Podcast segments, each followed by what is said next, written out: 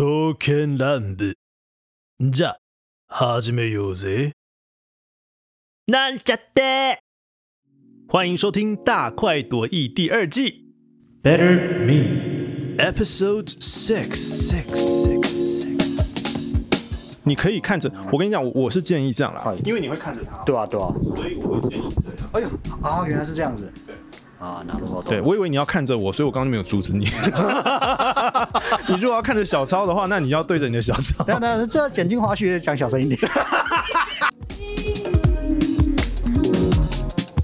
随机朗读游戏。拿起我手边的书，翻开第十九页，从倒数第四行开始，让我为你朗读国人小说家陈玉轩的小说集《 那些狂烈的安静》。周安辉的其中一只手正拿着周安林想要拦截的成绩单，还我！你干嘛拿我东西？还我！你干嘛拿我东西？周安辉故意扭捏的学了周安林的语调，让周安林累积已久的担忧化成了急促的眼泪。吵什么？现在才几点？让我补个眠都不行吗？爸爸一脸不悦的走出房门，气色不太好，显然是刚轮过夜班。爸，你不是前几天在问妹妹的成绩单吗？在这边。那一瞬间，周安林真想把粉圆放进周安辉的衣领里，让他被粉圆咬一顿。爸爸打开了成绩单，周安林站在背面，他完全能猜到爸爸将要说些什么。他的分数从暗处浮现出来，前来观看的人。都被驱赶到每个落后的数字之前，放大了看。你怎么回事啊？让你去读这间小学，你知道我们费了多少力气？又不是我自己想去读的。周安林把嘴唇咬紧，这样比较能忍住泪水。周安林，你有没有搞错？以前只是让你自由一点，现在才刚转学到比较严格的学校，你的表现就落后这么多。你妈也真是的，她不是应该要看好你的功课吗？结果都没有啊！爸爸咆哮着，脸上倦怠浓稠的线条随着轰声隆隆的发泄，令周安林不敢直视。周安林注意到他哥还是那副痞痞的样子，随性的抱着软趴趴的蛋宝，神色自若，瞥过来的眼神。除了假正经，再无其他。安徽，你有空也得教一下你妹功课，不要只是玩猫。终于听到爸爸斥责哥哥，周安林才稍稍的放松了嘴唇。要哥哥被骂，除非是破天荒的大事，不然哥哥从小欺负捉弄周安林，总是被当做小事。特别是爸爸。只要一没耐心，就会要周安林立刻闭嘴，别哭。周安林可不是爱哭鬼。站在房间的穿衣镜前面，周安林撩起头发，擦着乳液，屈服在暗处的那个属于他的印记从未消失。他大可以为此而哭，可是他从来没有。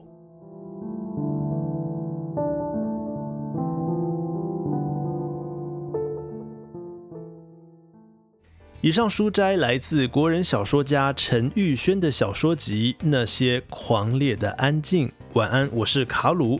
诶，这个礼拜的访谈开始之前，我还是要来无情工商一下。对我就是这么无情，我要来工商我在大块制作的第二部有声书。哎，说到这本有声书啊，我真的是。我认识，我真是很脆弱啊！其实我相信每一位 project manager，每一位专案经理人，应该都有这种感觉。你的专案你要负责，而且只有你能负责，没有人会 cover 你。就算你想要把每一件事情都做好，但实际上每一颗齿轮就是没有办法每一次都扣得起来，而且无处可躲啊！你逃都逃不了，而且。不可以分心，也没有时间分心，东西就是要上市了，你必须专注的把你手上这个 project 跑完。做完这两部作品下来，我真的是，好，不管，反正我还是把它做完了。我不知道正在听这个节目的你对有声书的概念到什么样的程度哦。我只能说，我呃鄙人在下，我做了十年的广播节目、广告音乐跟中文配音，这两本书真的是我我我知道他们还可以再更好了，但他们已经是我用尽浑身解数做出来的东西。诚挚邀请你来给我一点批评跟指教啊！那这个月上市的作品是。资深演员谭爱珍奶奶的新书《快乐女人不会老》，呃，这本书也是纸本书、电子书、有声书三种媒介都有哦。其实那时候我在搜集，不是搜集啊，就是在找书单，在搜寻适合录有声书的新书的时候，我本来觉得这这个书名看起来应该是一一种。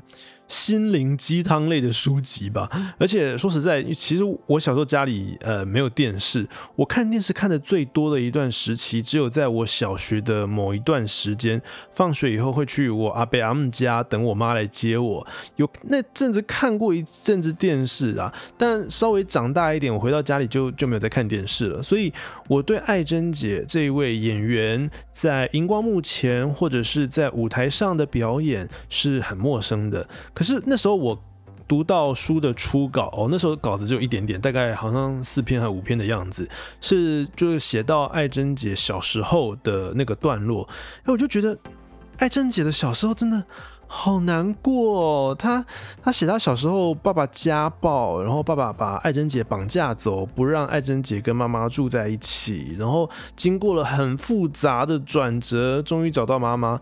哦，那时候在公司读着初稿，那。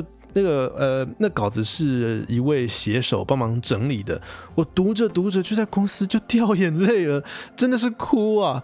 然后我就觉得，嗯，这一部作品如果是用说故事的方式来表。表现的话，我觉得哎，是也是应该会是蛮好听的哦，所以后来就提案，然后也通过了，就决定要做这本书的有声书了。那我们请到在配音界也是慈祥奶奶的代表崔国夫崔姐来帮忙录音。我在录音室里面也是听得啊，好感动哦，很舒服，然后非常放松，然后又有很多感动。而且崔姐也是爱珍姐在三十几年前的一位老战友。有声书的独享章节当中的其中一个章节，我就请爱珍姐跟崔姐这两个好久不见了、三十几年没见的老同事重新见面，录了一段对谈，也相当于是见证了早年这个老三台的台湾电视史一个非常璀璨的篇章哦。这段对谈真的非常精彩，也非常好笑，大家不妨趁现在早鸟特价期间来听听看这两位奶奶的互动哦。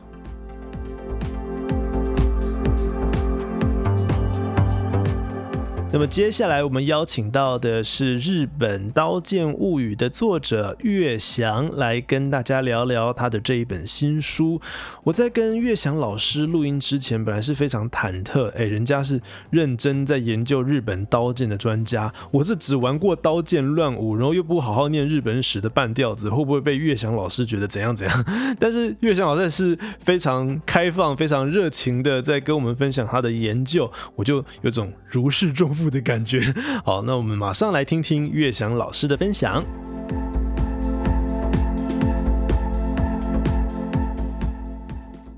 今天真的非常开心，请到《日本刀剑物语》的作者岳翔来跟我们聊聊他的这本新书。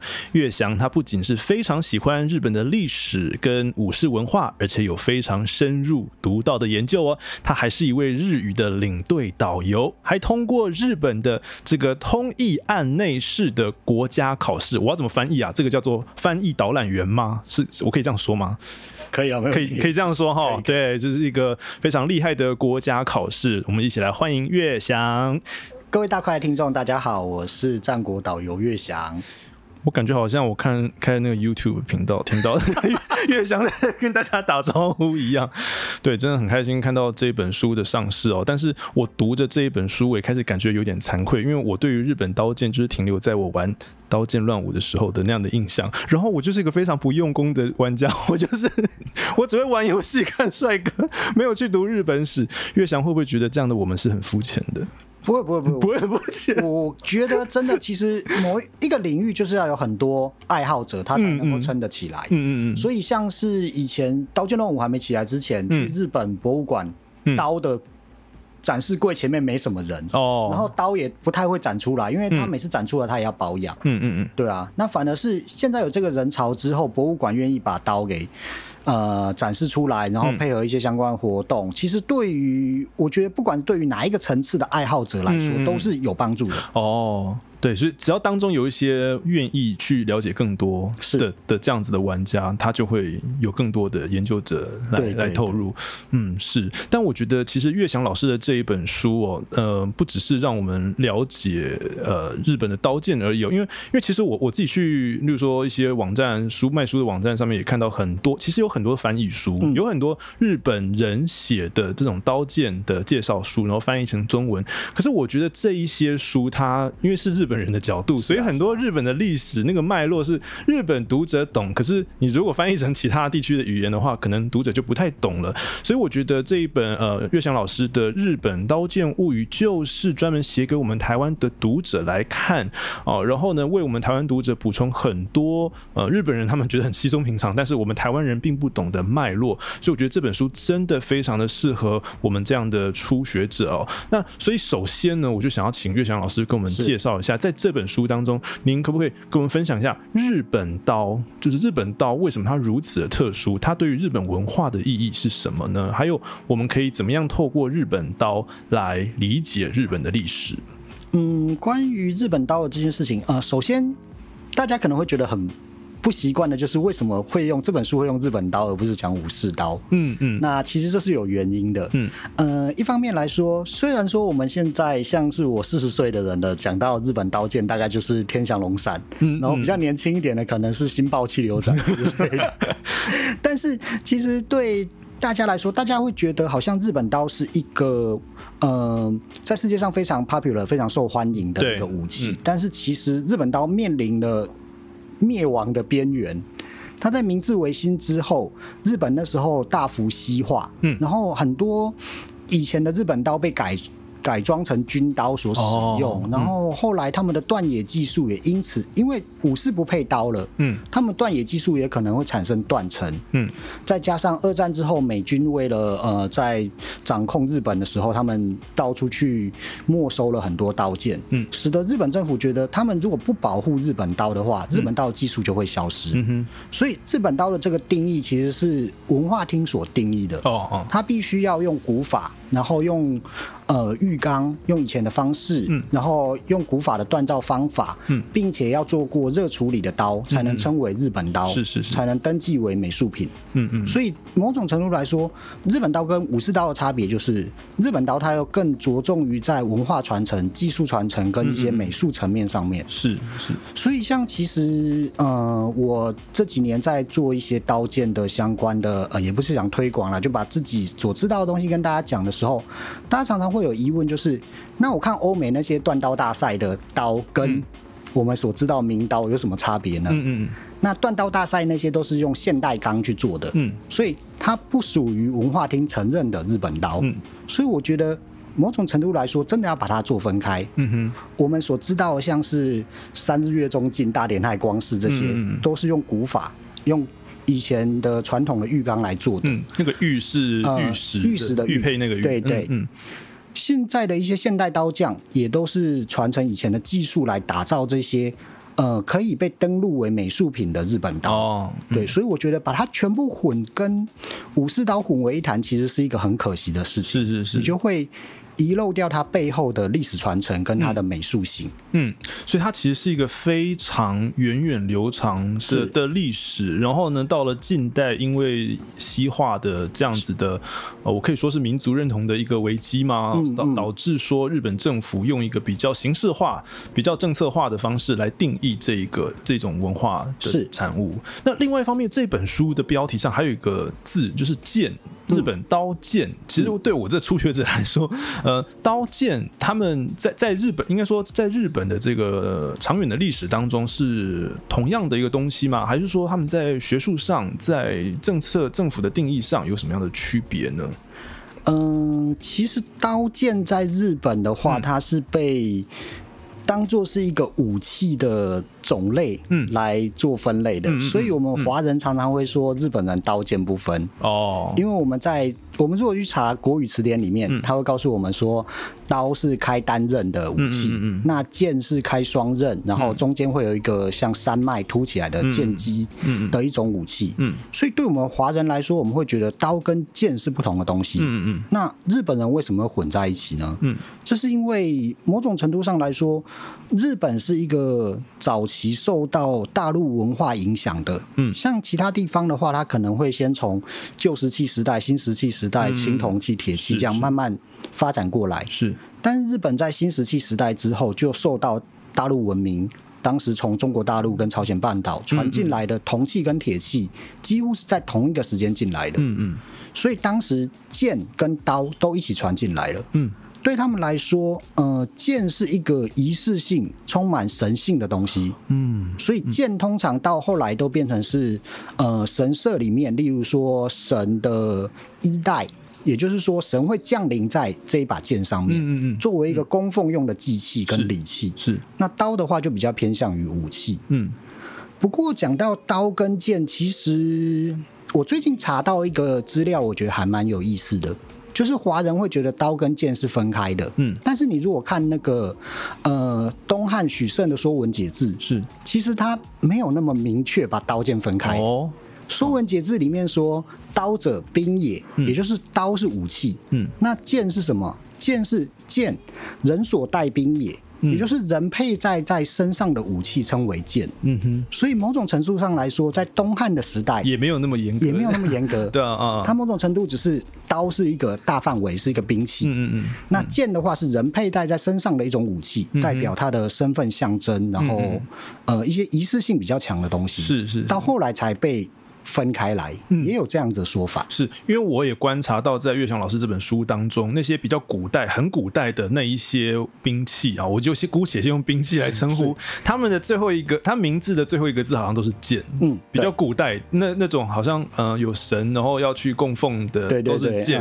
然后到后面呢就开始有很多呃有开始有刀，然后而且开始有一些呃工匠会帮这一些刀取一些名号，是。那那但是这个就引发我一个疑惑，就是一个一个好奇，就是因为我发现那个读岳翔老师的书，读到后面就开始有很多工匠会帮这些刀或剑哦取名字，然后呢，他们的类别种类也越来越多。那我就很好奇啊，这个是不是这些刀的形成也跟他们所处的那个时代背景，然后呢，呃，例如说攻击的方式或者是锻造的技术都会有关系呢？是，我觉得，嗯、我虽然这好像帮某个手机打广告，以前常常说什么，呃，科技始终于来自于人性嘛、啊对对对。嗯那既然刀剑它是一个呃身份的象征，那它同时也是一个武器的情况之下，它必定符合当代人所使用。嗯的那个时代的人嗯对对，那个时代的人的需要才会研发出这样子的东西。嗯所以刀剑这一些的话，其实它跟时代的影响是，它跟时代的牵联动性是非常强的。嗯嗯所以像是大家在讲刀剑的时候，最常遇到的问题就是太刀跟打刀。对啊，这个我当时玩游戏完全不知道为什么是比较长跟比较短的差别吗？对，大部分人都会觉得是太刀比较长，打刀比较短。但是其实你如果真的去看一些像呃天下五剑，几乎全部都是太刀，嗯但是其中有一把大田太光式，它的正常只有六十五公分，嗯，六十五公分比很多打刀都还短一点点。所以这告诉我们说，太刀跟打刀其实不能用长度来区分，嗯。它完全是不同的时代所产生的武器。嗯嗯。呃，用长度来区分，只是后人的一个为了方便，嗯去辨认所加上去的一个方法。啊但是很不符合当时的脉络，对，所以你如果拿现代的东西去套在以前，一定是会就怪怪，对，是。那可不可以更具体的跟我们听众朋友分享一下？其实在这本书当中就有很详细的介绍太刀的形成的那个背后的脉络是是他们是用怎么样的攻击方式吗？或者是当时的行军的方式主要是怎么样呢？呃，太刀它的产生的话，因为其实一开始日本在形成皇权的时候，一开始讲简单一点，他们刚有天皇的皇权够强大的时候，嗯嗯。他们当时其实也是采用的是征兵制度，嗯。所以当时大家当兵嘛，都是带同样的武器。嗯。当时也是以汉代的时候发展出来的环手刀，它是一种直的开单刃的刀，嗯嗯。以那个刀为基本的军队的配备。嗯但是到了平安时代之后，呃，一方面是日本的军队在跟北方的虾夷人嗯。在作战的时候，发现他们的直刀不适合在马上攻击。哦，是。对，那因为这个样子，所以当时慢慢的导入了一些虾夷人他们所使用的虾夷人用的刀称为绝手刀，嗯，它是在刀柄的地方会有点弯曲，嗯嗯所以虽然它的形式上面跟我们所想象的弯刀不一样，嗯，但是某种程度来说，它带有一点弯曲，嗯，它在马上要拔刀要攻击都比较方便，嗯。所以原本作战完之后的朝廷军把这个绝手刀的技术融进来之后，所产生的呃我们所知道的太刀，嗯，弯曲的刀，然后适合在马上拔刀，而且。它某种身份、某种程度上来说，它也是一个象征武士、贵族身份的一个呃配件，所以它上面的装饰都非常的华丽。哦，在平安时代的太刀跟后期所做的打刀，他们在美术价值跟追求上，跟它的形状啊，或者是还有它追求的美感，其实也都不太一样。嗯嗯，所以从时间的脉络来看，太刀是一个比较早期，对太刀是比较早期的平安时代啊、是。那后来就演变成打刀，是我可以这样说吗？是演变吗？还是说它有其他的一些生成的脉络？呃，我觉得讲演变是没有问题，是没有问题就是啊战争的形态改变了。嗯到了后来到南北朝时代的时候，原先原先大家打仗都可能在平原上面，嗯然后两军可能主将出来校正之后对战。但到后来之后，呃，例如说在山岳战、树林战，各种情况都可能发生战争的情况下，呃，太刀它这种装饰很漂亮，必须要别在腰带上面的武器，其实不好穿脱系带。嗯嗯，在树林战当中也不好发挥，太大了嘛。对对对，所以导致于说他们会发展出比较短的，嗯，然后直接插在腰带上面，嗯嗯。例如说你到了一个你去你进宫殿的，你进宫殿或者是到主公的呃宅邸之前，你必须要卸下武器，嗯嗯。它可以很快的从腰带上面拔下来，交给别人保管，比较轻便。对对，比较轻便，你随时要穿脱都可以，嗯嗯。而且就算你真的把呃，像是居合道里面也有一些这样的训练，嗯即使是刀打刀拿下来的放在旁边了，嗯它还是有立刻可以抽刀回击的这种战术。哦，所以打刀是一个适合室内、适合树林战，它某种程度来说是一个万用功能的、就机动性很高，机动性很高的一种武器。嗯，太刀比较不行吗？因为它比较重嘛？我不知道，抱歉，对不起不不不，太刀太刀比较重的关系，所以它不能做到这样。也不是这么说，而是太刀它本来就是一种身份的象征，跟哦。它上面的花样啊装饰是非常的繁复的，嗯嗯嗯嗯，导致于他说你在使用它的时候，你就会增而重之，你就比较去顾虑一些比较多的事情。了解了解，对，嗯但是也是因为这个样子，所以很多传世的太刀到了战国时代之后被磨成打刀。嗯嗯，是我我读到这本就是岳翔老师的书当中，我就读到，就因为我以前玩游戏的时候，我的老公烛台切光中，他在里面的设定是太刀，可是我读老师的书发现他后来变成打刀了，这是怎么回事？我会请岳翔老师帮我们多介绍一下我老公到底发生了什么事，就是为什么他会变成打刀？好，呃，某种程度来说，呃，烛台切光中从太刀变成打刀，就是反映了一个时代的需求。嗯嗯，要要更轻便嘛，要更机动性，对对，它要更轻便，要机动性更强，啊所以它被磨制成打刀。嗯那其实比较麻烦的一点就是说，呃，怎么说？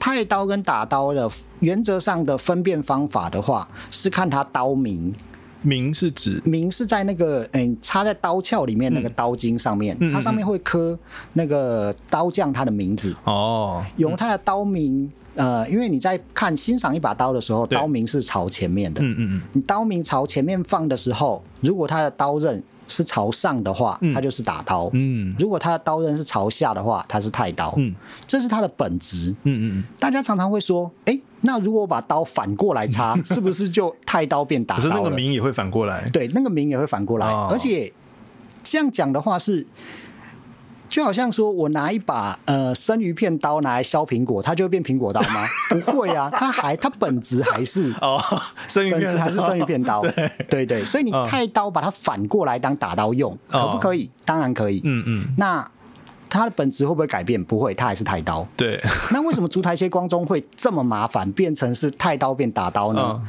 这个我觉得它有点诠释权的问题。诠释权是指后代的诠释吗？对，因为哦收藏烛台切光中的德川博物馆，把它认定成是打刀。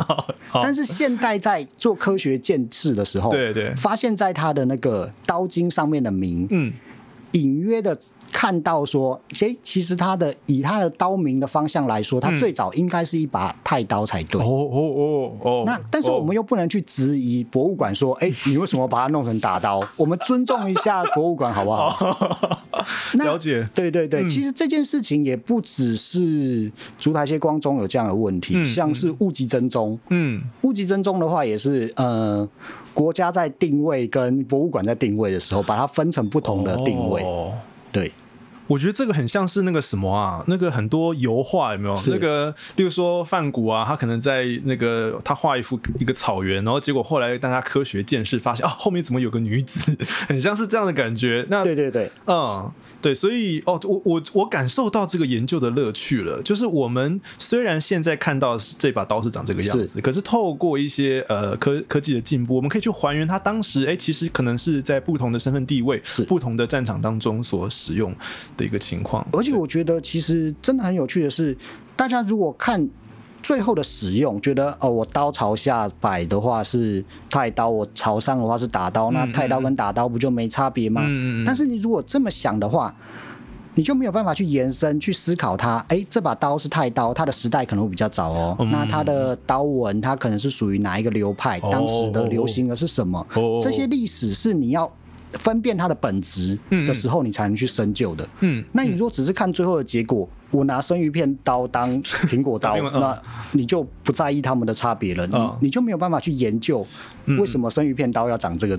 要做成这个形状，嗯那苹果刀为什么要做这个形状？他们背后有什么样的历史渊源？嗯嗯嗯对，所以我觉得本质跟使用这两个东西，虽然它会互相影响，嗯嗯但是在看的时候把它分开来看，其实是很有意思的事情。是是是你才能去追寻它背后的脉络。是，而不是说就抹平了哦，对都是对对对刀嘛，就是所以你把它当做都是刀之后，它就不有趣了。对对对对，它是隔了太刀跟打刀的时代，从他们发明的时代来看，他们嗯虽然有共存的时代，嗯嗯嗯，但他们从发明的时代来讲，他们有两三百年之间的历史的差异。这样哦，对你把它全部抹平了，就 嗯不好玩了，没意思了。嗯嗯。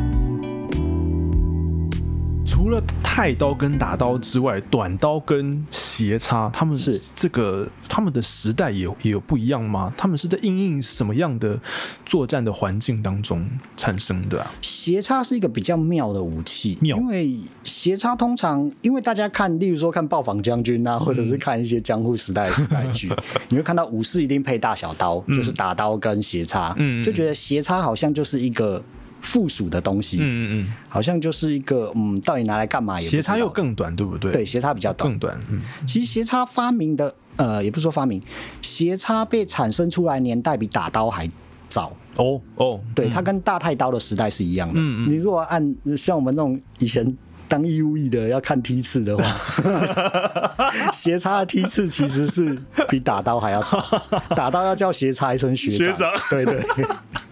其实是这个样子但是因为斜插一直以来是一个附属的武器，嗯嗯。可能以前的武士，哎、像以前早期的时候，他们在战场上可能拿长武器，哦对，拿长武器的时候，他要别一把刀作为最基本的护身，嗯嗯。那那个武器就是斜插，嗯。所以斜插是因为这样子的状况所产生出来的一个附属性的呃应急的备用的武器。嗯嗯嗯，那短刀的话就比较，短刀的时代其实是很早的。嗯短刀它就是一个随身保护自己、贴身保护的刀，所以它在平安时代就出现了。哦，那他也是学长，对对，他也是学长。其实全部讲起来，太刀、打刀、短刀、斜插比起来的话，嗯我们最常看到的打刀其实是最菜的学弟。哦，就是离我们现在比较近，对啊，他是学弟，某种程度来说，他是学弟，但也可以说他因为时代比较晚，所以他变成了主流了。哦，变主流了。对了解了解。经过各种战场的这个淘汰，然后试验以后，渐渐也变成大刀。好，我我确实也同意刚刚岳翔老师所提到的，呃，这些刀除了是他们造型上不同，呃，当然你可以把它当成都是刀嘛，可是它背后的脉络，如果去去深入的去探讨的话，它会有更多的有趣的历史、有趣的脉络显现出来。而且我刚刚还其实本来想要抓一个关键字啊，但是因为我们就聊开了，就是呃，岳翔老师刚刚有提到流派这个观念，就是不同的流派，他们所他们的。呃，制造的工艺技术是不一样的，然后他们也许有一些美学上也是不一样的。呃，可不可以请月翔老师帮我们介绍一下？哎，这个日本刀的这么长远的历史当中，有哪些重要的流派呢？比方说像像竹台街，它就是这个备前长传派的这个光宗这位工匠打造的嘛？那是不是还有一些其他重要的流派？讲到日本刀的话，呃，首先刚刚也有反复提到了，第一个科技始终来自于人性，嗯所以它是人所使用的，对当代的需求所产生的。嗯嗯所以刀的断野跟它的呃流派，其实是跟当时的政权有很大的关系。嗯所以后来在江户时代的时候，日本他们的刀界的研究者把日本的刀剑分成五个大的流派，嗯呃，应该是想说五个大的分类，哦哦哦，五个地区。嗯那这五个地区的话，都是跟他们的当时的中央政权有关。嗯嗯像一开始最早的时候，在奈良时代的时候，天皇的皇宫通常都在奈良县境内，嗯嗯所以以前奈良县叫大和国。所以最早的呃五个船里面最早的话就是大和船，嗯因为它是跟随，它是服务当时的朝廷。五个船，这个“个”是各中故事、各中蹊跷的这个“个”，对，然后船是传说的船哦，是，五个船的话，大概就是日本在讲说日本刀的呃锻造的分类的时候的五大个、五个大区域。嗯嗯嗯，那最早的就是大河船，嗯。然后后来呃在平安时代的时候，天皇把皇宫。呃，搬迁到了现在的京都。嗯那京都以前是叫三城国，嗯所以后来发展的就是三城船。嗯，那它是为天皇、为贵族所服务的刀。嗯嗯所以当它的服务对象不同的时候，它追求的美感也会不大一样。嗯所以像是原先他在大河船在奈良的时代，嗯，当时的是以天皇的势力跟佛教势力比较强，嗯，所以他打造的是一些比较刚健勇猛的刀。那个气势气势比较强的哦对，嗯那上面的美术，呃，怎么说？它的认文啊，或者它它的一些小技巧上面比较没有那么讲究，嗯没有那么多花俏的东西。嗯嗯但是到了平安时代，像我们看阴阳师之类嗯的，当时他们的贵族过得非常愉快，每天就是写诗、弹琴、喝酒、把妹都不用做事情。对，那当时。到了三层船之后，他会为这些贵族服务，嗯。所以他们就发展了很多，像是特别是京都平安时代的三层船，嗯嗯。它的刀剑是最细的，嗯。它是呃原先在根部的地方，跟它在前端的地方，嗯嗯。它可能前端前端的宽度只有根部的一半，所以你看起来它就是一个蜿蜒出去之后越来越细的一种很优美的刀。嗯。那它上面的花纹啊，还有它的一些小地方，工匠也都很仔细的在研究这个。所以我们嗯通常讲到日本刀剑之首就是三日月中金，嗯对它同时具备这两个，它 同时就具备这两个特色。嗯嗯它是一个细长的刀剑，嗯。然后它乍看之下好像它的刃纹好像是直刃，但其实是小乱，嗯。然后它又带有一点打除，它在刃刃纹上面有一点点像是眉月，嗯。那三日月的意思其实是阴历三号那一天晚上的月亮月亮，嗯。所以就是中文叫梅月嘛，嗯嗯。就是会有那种梅月，你要细看才看得出来的，嗯这些都是很贵族气息很强的一种武器。哦是是是。对，所以才会有这样子的东西。是各各位听众朋友，如果你听不懂刚刚岳翔老师在讲什么东西的话，去看书，这个书中都有很多为我们解释。你如果要欣赏一一把日本刀的话，你可以从哪些细节来去鉴赏呢？例如说，哦、刀子刀呃，我这样讲刀子很奇怪哦，这这把刀的形状，嗯然后呢上面的纹路或者是各各种细节，都可以让我们好好的去品味。好，不好意思打断岳翔老师不会不会，对，所以我们刚刚讲到的是这个平安时代的是的武士用的刀。那我我我引发我的一个疑问呢、是那这个刀那么的美，它有实用性吗？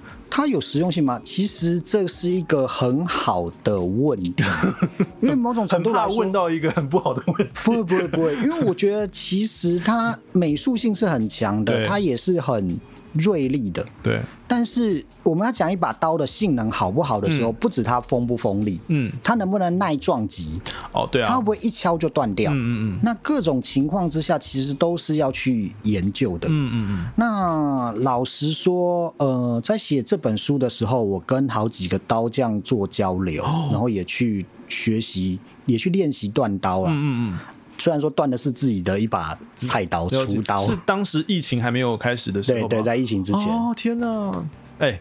各位听众听到没有？人家不只是写书而已，人家自己去断刀。好好，继续继续。因为我如果不去断刀，我真的很多东西我不懂。嗯嗯，我以前在研究刀剑的时候，常常遇到很多问题，真的怎么想都想不透。嗯最后你真的要去实践的时候，你才会知道问题出在哪里，哦为什么会有这个东西。是是是，对，那我觉得断刀的两次体验对我的影响都还蛮大的。嗯嗯嗯，那时候就是在跟刀匠讨论，就是呃，这样讲起来，可能各位听众会觉得有点刺耳，嗯但是我们真的不要忽视了科技的进步。嗯现在的钢铁不见得。不不应该讲不见得，现在的钢铁的精纯度一定是比以前的好，对，一定的啊，一定的。对所以你不能期望说你拿了一把平安时代的刀可以砍赢现代的刀，它可能会比平安、平安时代的古刀可能会比现代的刀更锐利，嗯。但是它耐撞击啊，各种情况去比较之下，是不是比较优秀？其实这件事情是很难讲。很难讲。嗯。但是以前的古刀，它传承的历史记忆，嗯。还有技术，嗯。就像我们刚刚所说的，世界上的国所有的文明都有断刀的科技。嗯那我们在讲日本刀的时候，其实常常会有很多中国的观众嗯会说，日本刀还不是超唐刀，啊，这种话常常听到。但是请他提出证据的时候，他就会说唐刀失传了啊、那这不就是问题所在吗？嗯嗯。日同样是经过了一千年的时间，嗯。唐刀失传了，只剩下名字留下来，嗯。东西也没留下来，怎么锻造也不知道，嗯。长什么样也不知道，嗯嗯。只是知道有唐刀，唐刀里面有哪些分类，是是，但日本刀留下来了，它的技术也留下来了，我们可以按照以前的技术去做出来，这不是一个日本刀很了不起的地方吗？嗯嗯。是不是？这个文化传承上面，其实它才是日本刀的精神所在，嗯而不是说日本刀天下无敌。其实这个是嗯一种，又过于自满吗？对我觉得其实不要陷入这样的陷阱。对对，因为我嗯、我可以理解，就是那个文化价值啊，那个现在联合国不是有教科文组织有一些提倡一些无形资产嘛，对对无形的文化的资产。其实日本刀的这些技术、这些美学，然后还有它流传下来的这些历史，其实这些都比它真实的那 那个那呃，其实真实也刀也很重要啦，是而是说呃这些发展的脉络、这些历史嗯也相当是是同样的重要。对，我觉得其实它背后的这些文化传承、技术传承跟它的历史价值，才是刀的灵魂。嗯嗯嗯，同样时代的，像我们去看故宫的宋代的汝窑，大家都说它很美，确实它很美，对天青色，雨过天晴。嗯但是现在的工匠已经没有办法用古法造出来了，嗯我们只能用现代的一些颜料、嗯现代的技术去仿造，但是你没有办法用以前的方法来复制，表示它的技术已经失传了。哦我，觉得这是一件很可惜的事。是是是是，那这为什么这本书要把日本刀跟武士刀这么明确的区分出来？也就是想要强调，它在一千年前的技术、一千年前的历史传承文化，嗯都保留到现在的，请大家重视它。所以日本才称呼它为日本刀，嗯，而不是叫它武士刀。武士刀是一个比较嗯一般的称呼，俗称俗称哦，我是这么觉得哦，俗称就是学术上或者是政府的立场上没有去特别的界定武士刀 so called 武士刀？武士刀大概就是华人的用哦哦，华人的用语哦，了解。对，他就某种程度就跟我们刚刚说的一样，他也把太刀、打刀、斜插这些文化全部都抹平了，只把它当做刀来看，是是是那不就是很可惜的一件事吗？嗯嗯嗯嗯。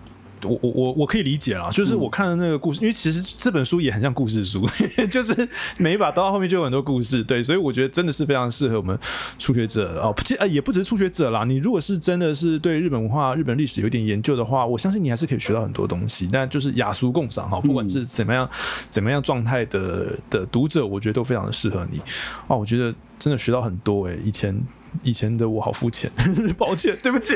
没有没有，我觉得大家 互相交流，对互相让这个圈子越大，大家就可以看到更多东西。对对对，是啊是啊是啊，嗯对啊，像银丸、大太刀银丸在被美军没收完之后，它就消失了。但是就是因为有《刀剑乱舞》的粉丝们，嗯有审神者愿意出钱，让刀匠按照以前的记录嗯，把银丸给重新打造出来嗯嗯，再把它奉纳给神社。我觉得不管是宗教精神文化嗯，对都是一件很美的事情。嗯真的没有这些粉丝，他是不可能复活的。是是是，所以没有什么呃谁比较深谁比较浅，了解大家了解，都同好。好，这样这样我心情是比较放松一点，不然今天只有点戒慎恐惧。没有没有没有没有，我觉得这件事情大家真的要放轻松，就真的是觉得有趣你就进有啦有啦来有啦有啦，我觉得我读的时候蛮放轻松的，就而且呃，我自己最喜欢的是那个嗯，可以怎么样去看一把刀。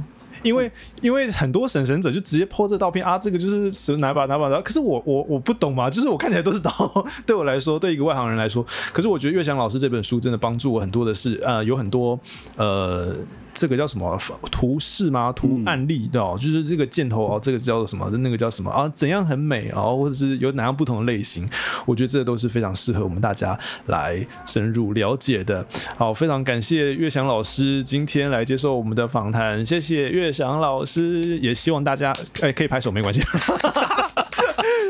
对，哎，我忽我忽然想到，我们五月也出过一本《从明城读日本史》嘛，是是用那个城堡日日本城啦，不能讲讲讲怪怪的啊、日本城来读日本史。然后还有我们四月也读也也出了一本那个跟着浮世绘去旅行。我看我我真的是看完这些书，我真的越看越气，就是就是什么越看越气。我真的很想要实际去走一遍。开什么玩笑？我 开什么玩才想。我已经做梦梦到我去机场两次，然后醒过来是觉得，哎、糟了，我不是要带团吗？我怎么现在在这里？你压力很大哎、天哪！而且我还想到这本书，呃，我是指岳翔老师的那个《日本刀剑物语》，最后是不是也提供了一些那个什么圣地巡礼？还是请岳翔老师帮我们介绍？那个是一个博物馆，是不是？嗯，我在里面的话，呃，因为现在。大家在台湾嘛，这个、嗯这本书的读者毕竟是以台湾的读者为主。对对那在里面介绍了，我们真的要看刀的话，呃，当然，我觉得奇美博物馆真的是馆藏最多、最丰富的地方。嗯而且它是把世界的武器都一起展览的。嗯嗯，只是比较可惜的是，因为它是世界的武器都展览了，它日本刀就只有排列出来。哦，那很真的很建议你先读了这一本书，嗯知道刃文怎么看，嗯然后刀枝、刀的弯幅啊，它的粗细啊，它的历史背后的历史文化是什么？先有了了解之后，你再去看刀，你会比较能够理解是。是，然后另外就是介绍了呃日本的几个博物馆，嗯特别是可以去真实的去体验，呃磨刀或者是断刀，虽然都是要付费课程的，像备前长传刀剑博物馆，然后或者是像是你如果去名古屋的话，嗯，因为名古屋的德川美术馆，他们是以前江户幕府德川家的宝物，他们后人自己开的博物馆，所以真的除了。日本的国立三大博物馆之外，嗯我个人最推的就是名古屋的德川美术馆是 CP 值很高。，CP 值超高。你所有 刀剑乱舞里面，大概 哇不得了，笑死！很很难估量的很难估量值的高。天呐，这个这哎呀，拜托，赶快疫情赶快结束吧？我真的我刚说阅读乐器就这意思啊，就是明明看到很多，而且我们大块一直出，到底是怎么回事？编辑到底是谁？这个歌声广众编辑到底是谁？歌川坊众的编辑就是日本《刀剑物语》的编辑，结果是同一个编辑，他负责放火。我刚本来叫编辑记那个一起来录，加一个麦克风给他，他是不要，气死我了，我要生气了。不过，不过，你如果要去看刀，真的要先查，因为嗯不是那些刀不是常备呃不是常设展哦，所以它就特展吗？对对对，它可能哦了解特展的时候才会出来。嗯嗯，哎呀，现在跟我们讲这也没用啊，就是过几年 有有朝一日啊，好，希望有朝一日我们都可以有朝一日有朝一日实实际的去踏上日本去看看这些刀剑。刚刚已经感谢过岳翔老师，又聊开了啦，我们再一次谢谢岳翔老师，谢谢谢谢大家，谢谢大家。那如果大家对于岳翔老师今天的分享很感兴趣的话，也非常欢迎大家去订阅岳翔老师的 YouTube 频道。呃，岳翔老师的频道叫做岳翔的战国浅度旅行。岳翔的战国浅度旅行，就是不要太沉重，我们大家浅度的来 来看看这一些哎有趣的战国故事，还有很多岳翔老师家里很多收藏，对不对？我看你的频道 真的很多收藏，大家一定要去看哦。还有，也希望大家都能来支持岳翔老师的这本新书《日本刀剑物语》。谢谢大家，拜拜。谢谢，拜拜。